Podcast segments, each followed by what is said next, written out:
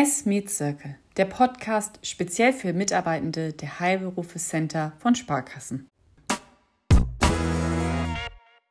Hallo, liebe Hörerinnen und Hörer.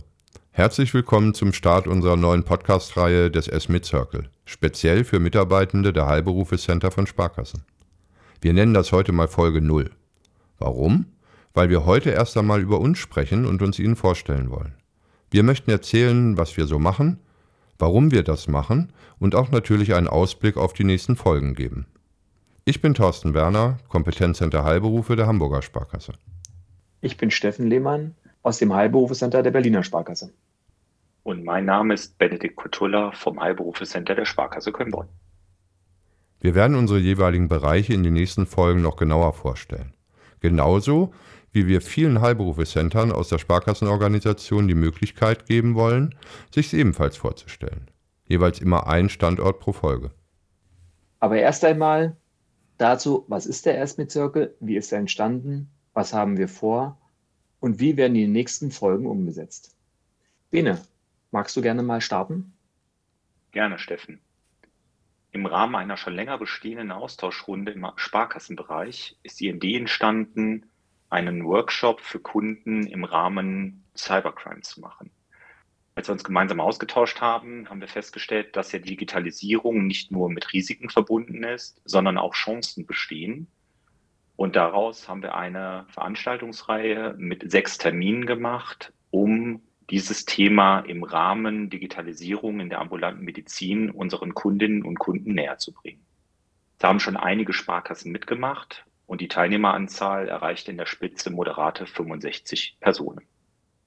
Bei der Planung und Umsetzung dieser Veranstaltungsreihe haben wir viele Gemeinsamkeiten, sowohl auf der persönlichen, aber auch auf der Ebene unserer Heilberufecenter festgestellt.